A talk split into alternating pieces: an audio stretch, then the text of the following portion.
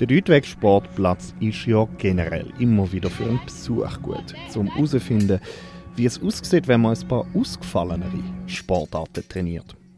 Ob American Football, Cricket, Jiu-Jitsu, Aussie Rules Football oder Diskus werfen.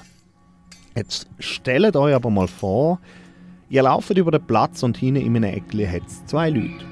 Ihre Ausrüstung mit der schwarzen Fechtmaske mit einem Netz aus schwarzem Stahl vorne und einer mit Leder überzogenen Platte zum den Hinterkopf schützen, erinnert irgendwie vage an Sportfechten. Nun ist bei den beiden die Ausrüstung, also die dicke, wattierte Jacke und der Schutzhändchen, wo die Hände doppelt so groß aussehen lässt, und sonst auch ganz viele Kleinigkeiten und auch ein paar größere Sachen anders als bei den FechterInnen, die man bei den Olympiaden kann verfolgen kann. Vor allem etwas ist anders.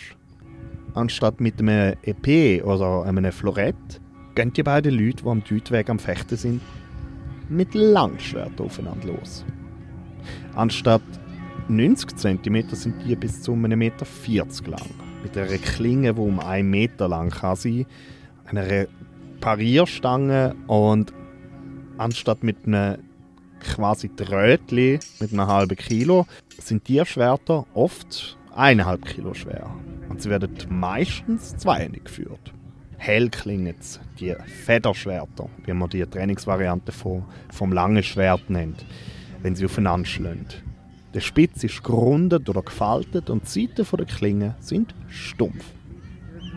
Das ist auch notwendig bei dem Sport genannt HEMA oder Historical European Martial Arts für historische europäische Kampfkünste kann es recht zur Sache gehen. Wenn man lang genug stehen bleibt und sich das Sparring den beiden Fechter anschaut, kann man vielleicht eine Entwaffnung beobachten. Ein Wurf über die Hüfte. Oder ein Lock aus dem Ringen. Aber was ist denn das? Das HEMA genau. Anlässlich vom HEMA-Turnier Bellum Vito Durum im Wintertour vom Verein Säbelrassler haben wir uns mit mehreren Leuten unterhalten und uns genau mit dieser Frage auseinandergesetzt. Und natürlich haben wir auch mit Leuten geredet, die sich eindeutig auskennen. Zum italienischen Hemaist und Schwertfechter Federico Malaguti. Der Federico wohnt in Norditalien in einem Dörfli mitten in den Bergen. Auf YouTube erklärt er Leute, wie sie die Kunst vom Schwertfechten können lernen oder wie man die Quellen kann interpretieren. Die sind fürs Fechten nämlich zentral. Es geht anders als beim Bühnenfechten oder bei Schaukämpfen, wie man sie manchmal am Mittelaltermarkt kann beobachten Weniger darum, wie es aussieht, sondern darum zu rekonstruieren, wie man vor vier, fünf oder gar 600 Jahren gefochten hat. Zu der Frage, was HEMA eigentlich sagt, Federico. So I consider it a combat sport, if I have to answer. But there is uh, every every combat sport in history ended up, um, let's say, growing up from uh, uh, martial arts. Um, and so that's exactly what is happening to Ima, but in a very short time. So people ended up studying the manuals. They ended up creating some sort of martial arts uh, reinvented from the manuals, and in a very, very short time, they ended up creating a combat sport on top of that martial art. Ein Combat Sport also, wo aus einer Martial Art entstanden ist. Dabei beschreibt er, wie sich durchs grösser werdende Interesse überhaupt erst definiert, wie der Sport gesehen wird und wie mir. Und ja, da kann ich glaube sagen, ich bin recht biased, weil ich mache das ganze Zeug selber. Auch wir unseren Sport sind. The more let's say we define what HEMA is in the mind of people, let's say, uh, and even uh, in our mind, let's say, the, the more it is easier to get in touch with other environments which have already uh, uh defined the, let's, let's say, uh, reality. So everyone, everyone knows what karate is or what boxing is. And so we are having uh, day by day defined kind of, let's say, training or look. Um, and so this helps from the outside to uh, understand what we are, basically, what we are doing and uh, uh, what we are going to be, in a sense. Und dabei ist auch eine Frage, welche Rolle die Quellen spielen. Die existieren in den unterschiedlichsten Formen. Beim frühen Langschwert teilen sie sich in eine italienische Schule, wo vor allem vom Schwertmeister Fiore dei Liberi und seinem Manuskript ausgemacht werden, und eine deutsche Fechttradition, wo vom deutschen Fechtübermeister und so wie die anderen Fechtmeister über den redet, ist das, glaube ich, die einzig passende Bezeichnung, Johannes Lichtenauer dominiert wird. Dazwischen gibt es aber noch Dutzende weitere Fechtbücher und Manuskripte. Und zwar nicht nur zum langen Schwert, des Spada, der, und das ist jetzt mein Bias, der Königin von der Waffe, sondern auch für Speer, Dolch, Großschwerter wie das Montante, Rapier, Sidesword, Säbel, über hunderte, hunderte Jahre hinweg und für die unterschiedlichsten Zwecke. Ein großer Teil von der Kunst, wo oft, wie beispielsweise beim Fiore, ein Kampfsystem bildet, ist aber auch Ringen. Beim Engsmeister findet man dann auch den Satz, alle Kunst kommt vom Ringen. Und auch der Anwendungszweck von diesem System unterscheidet sich.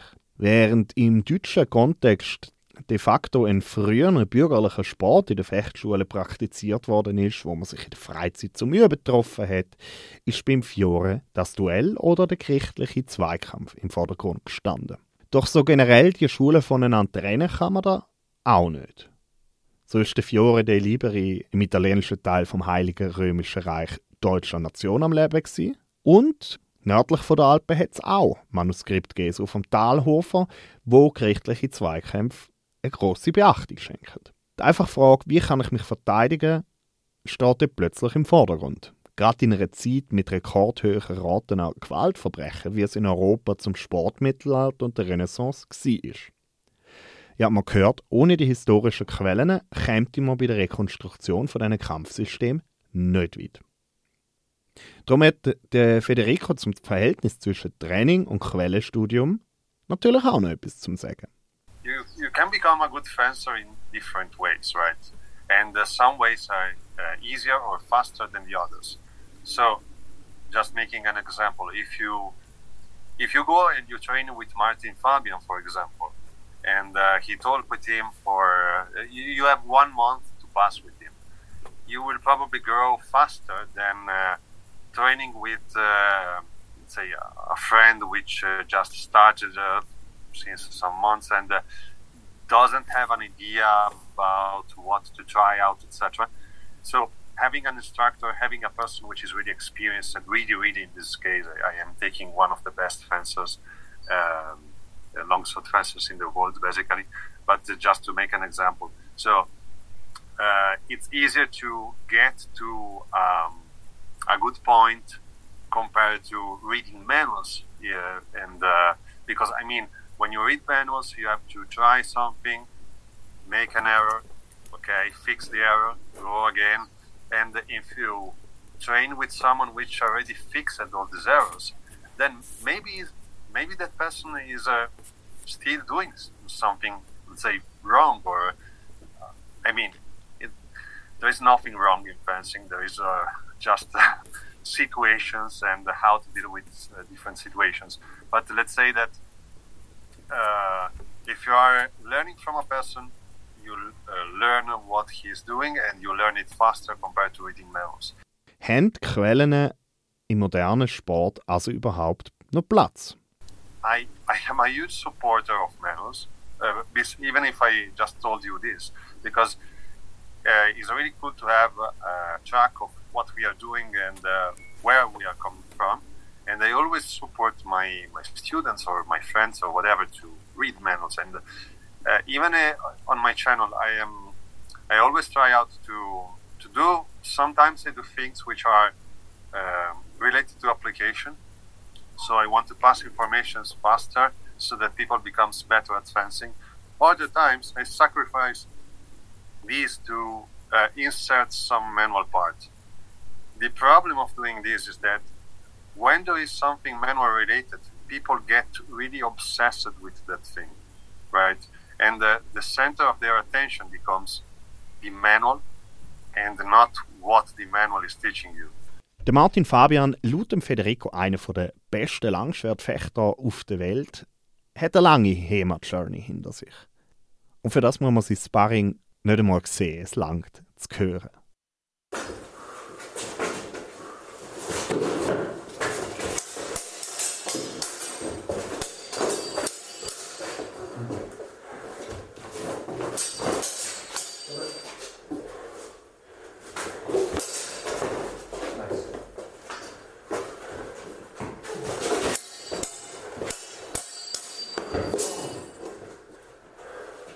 Muss man sich einfach nur jedes Mal vorstellen, dass wenn man die Schwerter aufeinander schlagen hört, eine Aktion passiert. Also ein schneller Hau, wie die Schläge im HEMA genannt werden. Ein Stich, der aus dem Nichts kommen scheint.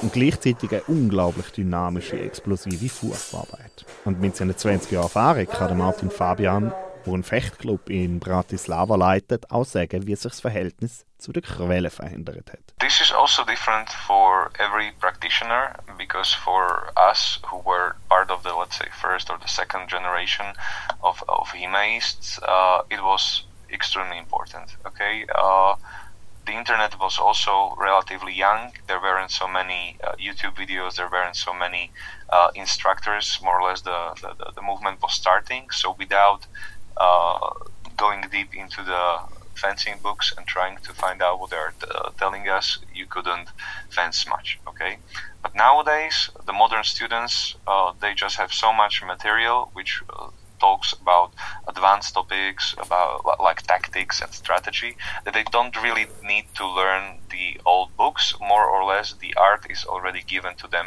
by the instructors so uh, so I would say that for some people and for me in particular, it's very important because uh, I read sources all the time. I, I, I, also wrote two books on the subjects, and but for some people, it's not needed. Even some of my students, they've never read a fencing book, and despite that, they are fantastic fencers because they mostly practice. Even the old masters, they are telling us the art is great, but without the practice, there is no art. So practice will be always more important than the art itself. Dass das Internet erwähnt hat, ist dabei kein Zufall. HEMA exists thanks to the internet. I, I, think that uh, if there wasn't for internet, we would have much much harder time connecting together because HEMA first and foremost is a global effort, right? Uh, back in the 2000s, like in the, the first year of uh, the new millennium, uh, the European Union said that all the archi- archives should start digitalizing the works, and you know, suddenly all the manuscripts or the fen- all the fencing books appeared online. In den letzten Jahren hat sich der Sport massiv verändert und auch professionalisiert. If I compare the situation to how it was those 20 or 15 years ago, uh, we didn't have a lot of things, right? We didn't have feathers or proper feathers. We had some just usual heavy swords. We didn't have enough protection, and nowadays there are just so many companies making gear for us. We are able to fight all the time in tournaments. We are able to train in whichever way uh, or tradition we want. All the knowledge more or less like most of the knowledge is already deciphered so uh, i think that we are truly living in a golden age of HEMA, and what I want to see in the future is just this to continue because it's amazing. Aber auch in den kommenden Jahren soll sich einiges ändern. Well, I think that in the coming years, if the apocalypse doesn't happen, that in the coming years there will be a new boom because uh, you know the, the, the movement is always supported by movies. So, for instance, when Game of Thrones started, it really helped To grow, and nowadays we have the sequel to Game of Thrones, and we have some uh, the, the, Rings of Power coming. So a lot of people will get into the fantasy again, and uh, from there, it's just a very small step to discovering that there is such a thing as fencing. But I think that uh, we will remain more or less a niche sport, so it won't be as popular as hockey or uh, football. In dieser Hinsicht sieht auch der Federico reichlich Potenzial. We are doing good in a sense, I think. And uh, as I said before, we have this kind of style in terms of, uh, even in terms of look, which is uh, recognizable, right? We are probably going down this path a little bit more.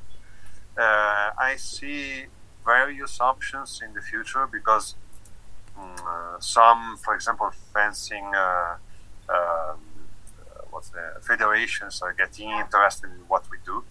I don't necessarily think it's, is a good thing. In my opinion, we should uh, keep our, uh, let's say, uh, style because we are doing it a little bit differently compared to modern fencing. We have slightly different objectives, even if they are in line uh, for the most part. But uh, yeah, what we will see in the ten, in the future ten years is probably are we going down the path of modern fencing or not? And I hope uh, the answer is not. So I hope that we will keep our independence and uh, develop a specific environment for ourselves.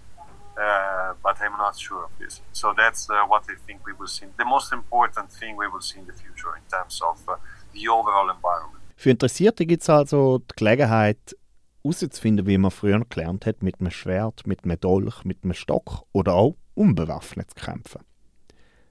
Und dabei in der Gegenwart mitzuerleben, wie ein moderner Sport entsteht und sich entwickelt. Und zum Abschluss von dem ersten Teil zum Thema Schwertfechten haben wir von unseren beiden modernen Schwertmeistern auch noch wissen wollen, ob es sich denn lohnt, sich das Ganze anzuschauen zu gehen. Oh yeah, definitely, definitely. I, I think he makes one of the best combat sports. Uh, one of the reasons being it's actually pretty safe. okay, th- this might sound weird for people who have not done it, who just look at it, but you know, uh, physical contact is relatively minimal. Uh, if you go into the physical contact, you have enough protective equipment that most of the times you don't even feel it. All right, so so it's relatively safe, and most of the fight is ha- happening in front of your body, so not actually uh, on your body. I mean, some people also do grappling, but that's uh, not as spread or not not as common. All right, so one thing being the the safety. So I don't know if you go to some people do not like to go to boxing or to Muay Thai because it's like too aggressive or too violent for them, and of course it hurts. But I would say that the HEMA hurts much much less than these martial arts. Uh, the second is that it's it's like playing chess, all right. So uh, for people who really like to fight with their heads, you don't have to be the most athletic fencer. You don't have to be the strongest person. Uh, uh, you just have to. Sometimes you just all you need to do is just use your wits, use your intelligence, and overcome your opponent by good strategy and tactics. And this is why I said it's similar to chess. So at the end of the day, it's a great workout for your body because naturally it requires some some strength and some stamina. It's relatively safe, or I would say uh, safer than other uh, martial arts. And it really, if you can, if you think about fencing, if you use your mind, you can achieve a lot, really a lot. Yes, I think so. I mean, uh, like HEMA is definitely uh, the. I, I trained in different martial arts, right, and combat sports, but uh, nothing is giving me as much uh, like good feedbacks in a sense than than HEMA. Um, is interesting for uh, a thousand motivations. So you have all these cultural parts which make you get interested also in other related things, right? You have uh, the training part, of course, the physical part. So you get involved physically. You are training yourself. Uh, you are developing your physique, but also your mind in uh, at the same time. And uh, that's probably the the coolest thing of HEMA, which uh, honestly I didn't found in other uh, in other training environments. So it's really specific of what we do, and that's why I really I'm really interested in keeping this thing alive. So having this uh, dichotomy, let's say, so of uh, something which is cultural but also physical. So uh, I really like it, and I think people will like to. Müssen wir natürlich auch die Grenzen anerkennen, davon so einen sehr stark auf, auf optischen Sachen basierenden Sport nur akustisch zu erklären. Ich kann euch aber auf jeden Fall ans Herz legen, auf YouTube die Channels von Federico Malaguti und Martin Fabian einfach unter ihren Namen anzuschauen und sich mal genau einen Eindruck zu verschaffen, wie das aussieht. Oder wenn ihr ganz mutig seid, im Kanton Zürich gibt es drei Vereine. Säbelrassler, Hadu und Codex et Gladius, wo ihr euch melden könnt, um vielleicht mal bei einem Training vorbeischauen. Mehr Informationen gibt es auch unter swiss-hema.ch. Und jetzt zum Anlass für das Ganze. Der Wintertourenverein Säbelrassler hat Ende August in Vinti ein HEMA-Turnier organisiert.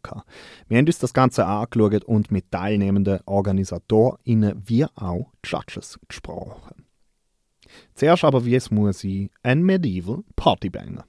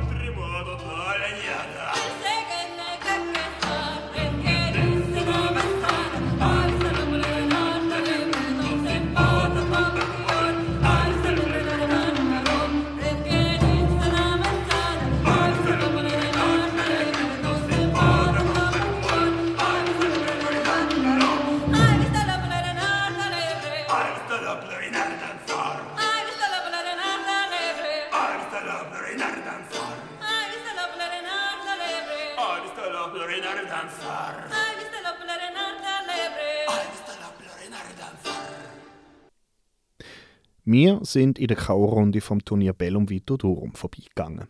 Weil Sporthalle in Vintioberi ist von Anfang an einiges los gewesen. Auf zwei Feldern, wo für Mengs Teilnehmer ein bisschen gar klein sind, Achtung Zitat, das ist ja wie in einer Telefonzelle kämpfen, sind die Kämpferinnen und Kämpfer aus der ganzen Schweiz und im näheren Ausland auf Durchfühlung gegangen. Neben den Feldern ZuschauerInnen und FechterInnen, die sich parat machen und es kommen schöne Aktionen zustande. Wir nehmen uns den Patrick Baumann vor, der nach dem Durchgang draussen am Luftholen ist. Er ist beim Aargauer HEMA-Verein Basker-Hunde. Ja, jetzt ist äh, die Poolphase gemixt und die Poolphase bei den Frauen durch. Hat es irgendwelche Überraschungen gegeben oder ist es ein bisschen auch so abgelaufen, wie du es erwartet hast? Ist gut gewesen eigentlich. Ich hatte das Glück gehabt, ich bin ein von einem sehr, sehr starken Pool in einen bisschen nicht mehr so ganz starken Pool hineingerutscht ja, manchmal ist es Glück, wenn man trifft. Ja, das alle können gönnen, alle Fights, was natürlich für mich cool ist. Aber es waren super Fights. Gewesen. Es geht auch nicht nur darum, ums Turnier. Es ist immer schön gegen Leute fechten, die man sonst nicht so kennt oder nicht so oft, oft sieht. Das ist mega. Das ist auch der Grund, wieso ich ins Turnier gehe. Ja, hat es ein paar Fights gehabt, die besonders hart sind für dich?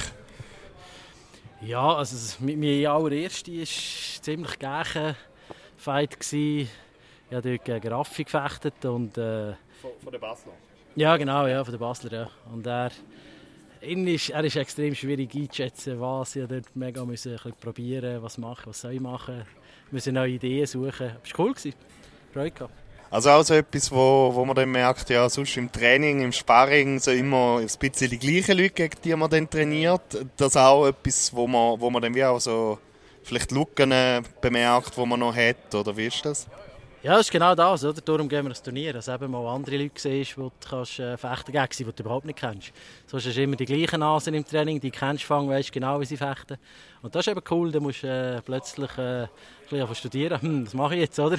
Weil ja, der hat andere Moves, die er macht und äh, das finde ich super, das ist cool. Wie bereitet man sich auf ein HEMA-Turnier vor?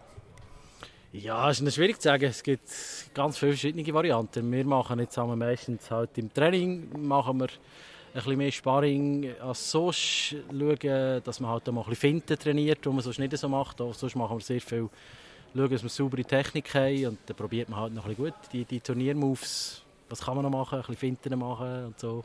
Dass man ein bisschen Ideen hat schlussendlich, wenn man am Turnier steht. Mhm. Du bist ja nicht nur als, als äh, Teilnehmer, sondern auch als Zuschauer. Äh, hat es da ein paar Kämpfe gegeben, ein paar Austausche, die besonders geblieben sind? Ja, es hat schon ein paar sehr coole Kämpfe gegeben. Ich kann dir jetzt gar nicht sagen, wer schlussendlich mhm. dort gefechtet hat. Aber es ist immer schön, wenn du, äh, wenn, wenn du schöne Fights siehst, oder? Wo, wo technisch sehr, sehr hochstehend sind. Oder? Ich finde ja super, wie sie das Regelwerk jetzt gemacht haben, dass so die Doubles und Afterblows, dass, dass die nicht mehr zählen, weil dann wird automatisch wieder schöner gefechtet. Das ist super. Also es hat ein paar sehr, sehr coole Moves gehabt von diversen Leuten. Das war wirklich gut. Gewesen. Vermisst du das Ringen nicht? Nein, gar nicht.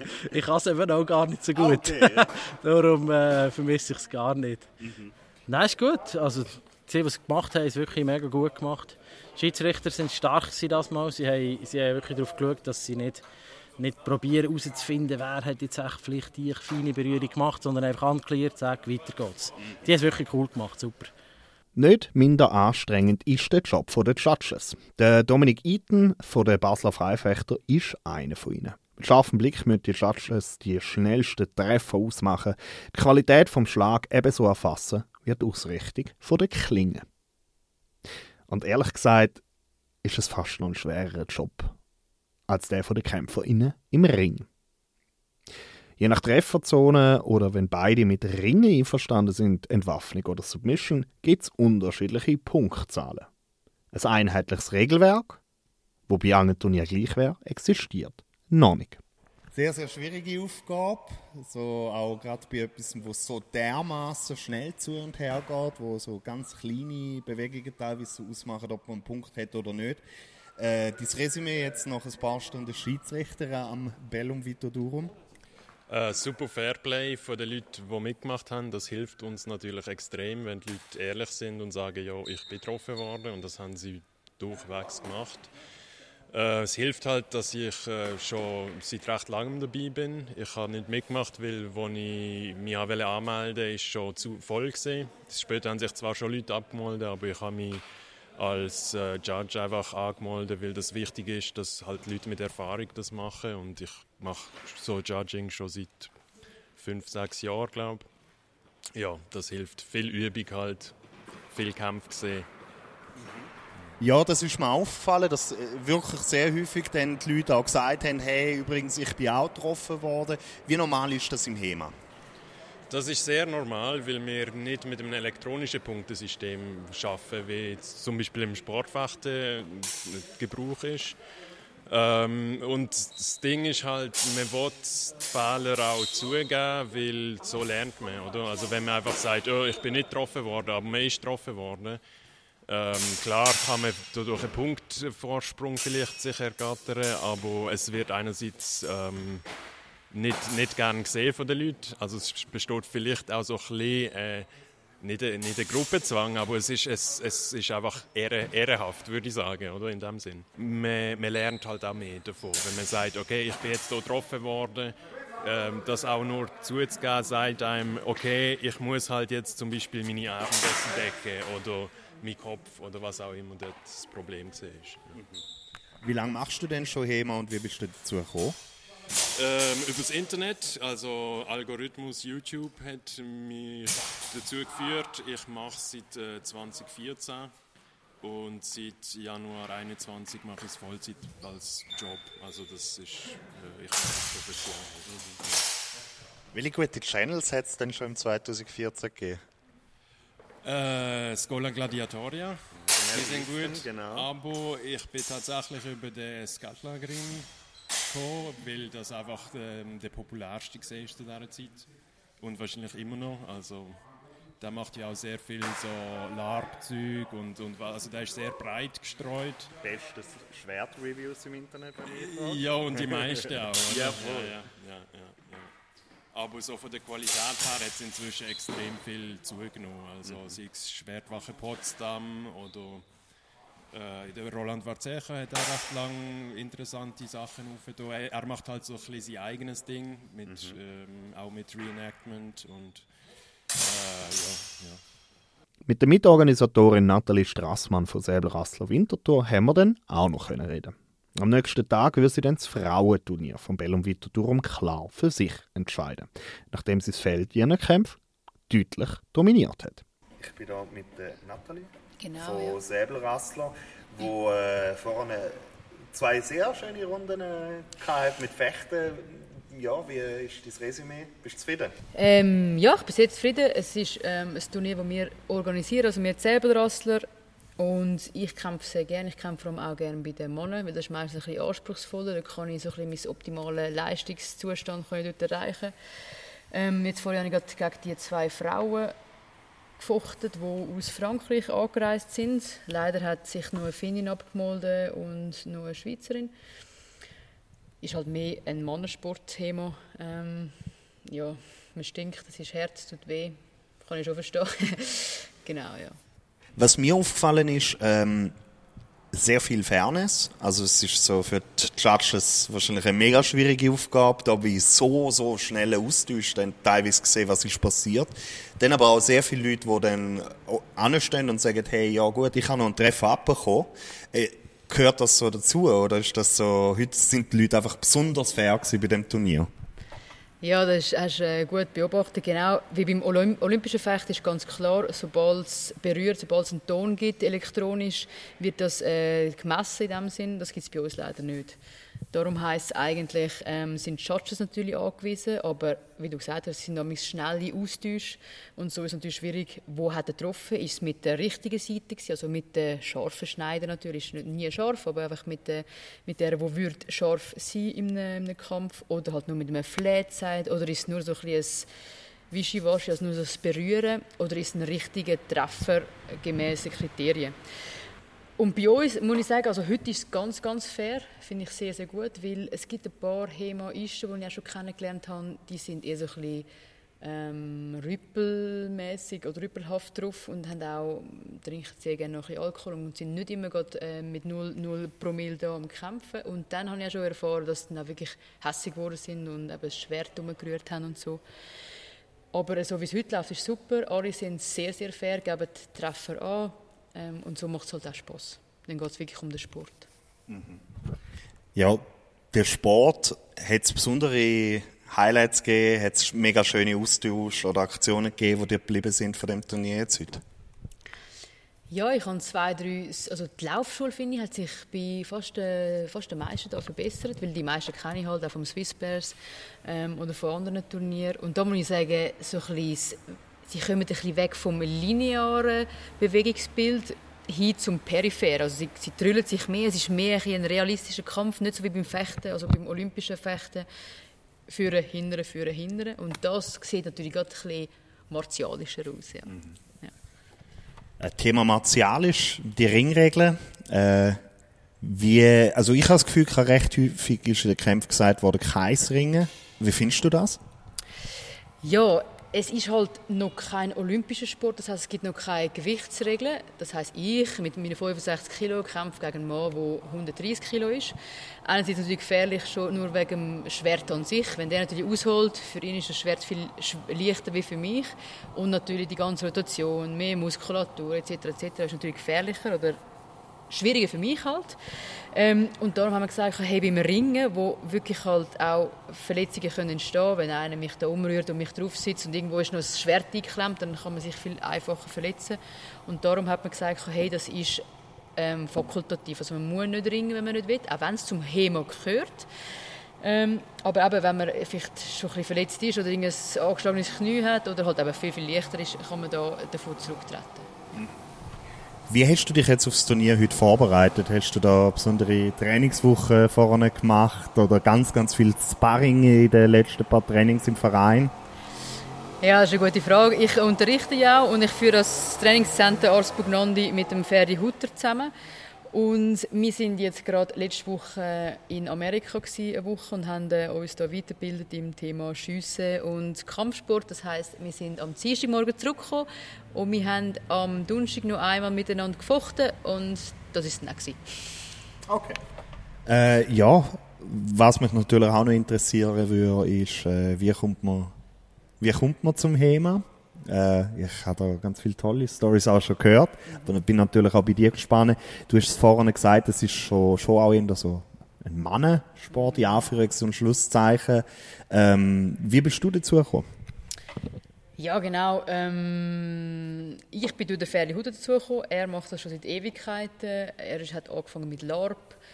Und dann habe ich ihn kennengelernt, wo wir noch bei der Polizei geschafft haben. Und dann hat er gesagt, ah, komm, probier es mal aus weil ich mega gerne Kampfsport mache und schon seit ich äh, sieben bin auch Kampfsport mache.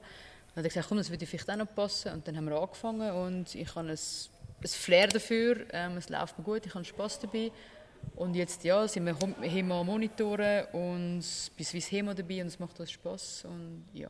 Wie ist das so, dein Empfinden? Wie hat sich in den letzten Jahren äh, wie, äh, in Hinsicht vom Geschlechterverhältnis entwickelt. Also merkt man dann, gibt es auch mehr Frauen, die sich dann mit der Zeit interessieren oder ist es immer noch eine sehr starke Mannendomäne?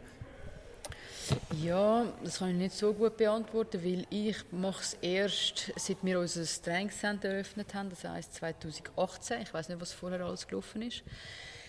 Mm, aber ich habe das Gefühl, früher war es mehr so ein eine Community-Sache. Man hat sich getroffen, ein Bier getrunken, ein bisschen Quellen angeschaut, auch Meien, das ein bisschen nachgestellt, ein bisschen sich zusammen gemessen. Und was, man so ein bisschen, was ich so ein bisschen, ähm, empfinde, ist, dass ich, ähm, es gibt viel mehr Anbieter, die Kleider produzieren, Waffen produzieren. Ich denke, da hat es schon einen Sprung gegeben, auch Richtung Professionalität. Vom Frauenanteil her weiß ich es nicht so genau. Wir haben immer ein paar Frauen gehabt. Vielleicht liegt es an mir, weil ich halt auch ganz viel instruiere. Und dann kommen es vielleicht eher zu einer Frau. Und ich bin auch noch in der Safeguarding und Openness Commission von Swiss HEMA und dort ist das Ziel, zum ähm, das HEMA auch auftun für alle, dass sich niemand muss irgendwie äh, Angst haben vor Diskrimination oder so, also Diskriminierung äh, und natürlich auch bei den Frauen geht ein Punkt. Aber ich habe das Gefühl, es hat eh keine Diskriminierung, sind alle wirklich äh, gut drauf. Man hat es auch heute wieder gesehen. Ähm, ja, ich finde, wenn sich Frauen da dafür interessieren, sich gerne mal ein bisschen messen, ähm, aber man muss halt schon äh, sich bewusst sein, dass es weh tut. Man hat keine Gewichtsklasse und man schlägt sich mit Stahlschwertern. Ja. da muss man sich schon be äh, bewusst sein. Ja. Weniger klar gewesen, ist die Sache beim Ferdi Hutter von Säbelrassler. Er gegen den Zweitplatzierten ähm, Aarberger Jonas Bürgi von Liberiensis insgesamt drei Finalrunden müssen ausfechten. Und falls ihr euch je gewundert habt, wo das Wort ausfechten herkommt, das ist jetzt einer von den Fällen, wo es wirklich besonders gut passt. Am Schluss ist der Sieg aber auch in dieser Kategorie bei den GastgeberInnen von Säbelrassler geblieben. Der Ferdinand Hutter gewinnt das Turnier. Über das Organisieren von so einem Anlass und wie man sich muss vorbereiten muss, haben wir natürlich mit ihm auch geredet. Genau, du bist jetzt äh, heute nicht nur als, als äh, Fechter da unterwegs gewesen, sondern auch so ein sehr großer Teil von der Organisation. Ähm, was kannst du für ein Resümee ziehen? Ja, ähm, eigentlich ist es suboptimal, oder? Das ist das, was auch den Leuten vom Swiss Bears immer passiert. Aber ich habe es, äh, durch das, dass ich als Kampfsport schon hinter mir habe, habe ich mega viele Leute, die mir helfen und ich bin fast nicht belastet. Also ist ziemlich cool. Mhm. Jetzt sind ganz viele von den ersten Kämpfen schon durch. Morgen gibt es nochmal, äh, ja, ich glaube wirklich dann die finale Kämpfe. Äh, gibt es irgendwelche Highlights oder Sachen, die besonders cool sind? Ja, ich habe äh, ziemlich, also, oder die Pools, das ist wie Pool Position beim, beim Formel 1. Das heisst, äh, heute ist es ein darum gekämpft, wo stehst du morgen? Und ähm, die, äh, in diesen Pools, die Kämpfe, die wir heute haben, ich habe jetzt einen, einen Kampf mit vielen, die im Nazi-Team mitmachen. Und das war recht cool, gewesen, weil es ist halt fordernd war. Ist eigentlich lässiger als, gehst vielleicht eher raus, hast eine schlechte Pool-Position, oder? Aber äh, das war ziemlich cool. Gewesen. Also da hat es sehr, sehr gute Kämpfe drunter gehabt. Dein Verein Säbelrassler Winterthur, wie viele von solchen Turnieren sind da eigentlich schon ausgerichtet worden? Das ist nicht das erste. Ja. Nein, das ist nicht das erste. Also wir machen eigentlich, seit es uns gibt, machen wir ein Winterturnier. Und das ist dann halt, wie der Name sagt, Säbelrassler, das machen wir mit Säbel. Also das Jahr ist jetzt das vierte Turnier, das wir machen. Und das Langschwertturnier, das machen wir jetzt zum zweiten Mal. Mhm. Jetzt im Vergleich mit vergangenen Turnieren merkt man irgendwie größere, mehr Interesse, steigt auch das Niveau oder wie entwickelt sich es in den letzten Jahren? Ja. Also ich muss, unser Turnier dieses Jahr ist ein bisschen kleiner wie das letzte Jahr, was uns erstaunt, weil eigentlich sind alle anderen Turniere in der Schweiz abgesagt worden. Letztes Jahr ist es wegen Covid vermutlich so ein bisschen ein Run gewesen. Was man aber ganz klar, also wir haben ein paar Kämpfer weniger, aber was man ganz klar merkt, ist, die Qualität der Kämpfer wird in der Schweiz in den letzten vier bis fünf Jahren stark besser. Und äh, wir haben auch immer mehr Internationale, die kommen. Äh, wo wir das erste Mal an einem Turnier sind vor fünf Jahren, sind nur Schweizer da gewesen. Und jetzt, heute haben wir ähm, Leute aus Frankreich und aus Deutschland da gehabt, oder? Und wir, und dann ziemlich viel Schweiz. Und das ist, sie hat sich sogar eine Schwedin angemeldet, die ist leider jetzt verletzt. Aber das ist wirklich cool, ja. Mhm. Ähm, wie kommt man ins HEMA rein? Wie, wie, wie fängt man da, gerade wenn man dann auch noch so irgendwie äh, im Vereinswesen aktiv ist und da ja, Infrastrukturen und Organisatorisches macht? Also ich, ähm, Herr der Ringe. Also ich, äh, als ich 14 war, habe ich das Buch gelesen und habe gefunden, okay, und jetzt fangen wir an schwerteln.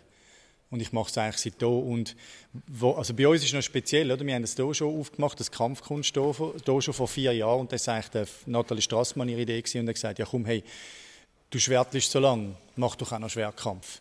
Und äh, dann haben wir das aufgemacht und dann, äh, erst dann sind wir eigentlich beim HEMA-Verband der Schweiz beitreten. Wir trainieren einfach schon seit Ewigkeiten. Es ist eigentlich wirklich, hat sich einfach so entwickelt. Zuerst äh, Herr der Ringe, dann Leute verprügeln im Garten, dann LARP, viel LARPen und dann erst zu Stahlwaffen. Mhm. Mhm. So, wenn man jetzt mit dem olympischen Fechter oder Sportfechter vergleicht, was, mhm. was sind das so im Vergleich für Leute, die, dann mhm. sagen, ich will Thema machen? Ja, der, der Unterschied wird kleiner. Früher hast du ganz klar können sagen, die Leute, die HEMA machen, sind auch stark interessiert am historischen Hintergrund. Ähm, ist eine coole Sache natürlich. Und ähm, man hat auch immer versucht, die historischen Techniken zu kopieren. Und unterdessen ist es eigentlich recht lässig, weil es ist eine Mischung aus olympischen Fechtprinzipien mit mittelalterlichen Waffen, oder? Ähm, und man merkt schon, dass, ich würde mal behaupten, wenn man so weitermacht, dann geht es in zehn Jahren bis zum richtigen Spitzensport, ist eine Entwicklung, die mir persönlich gefällt. Wenn ihr also noch die Finaldurchgänge anschauen wollt, habt ihr dazu auf der YouTube-Seite von Säbelrassler Gelegenheit.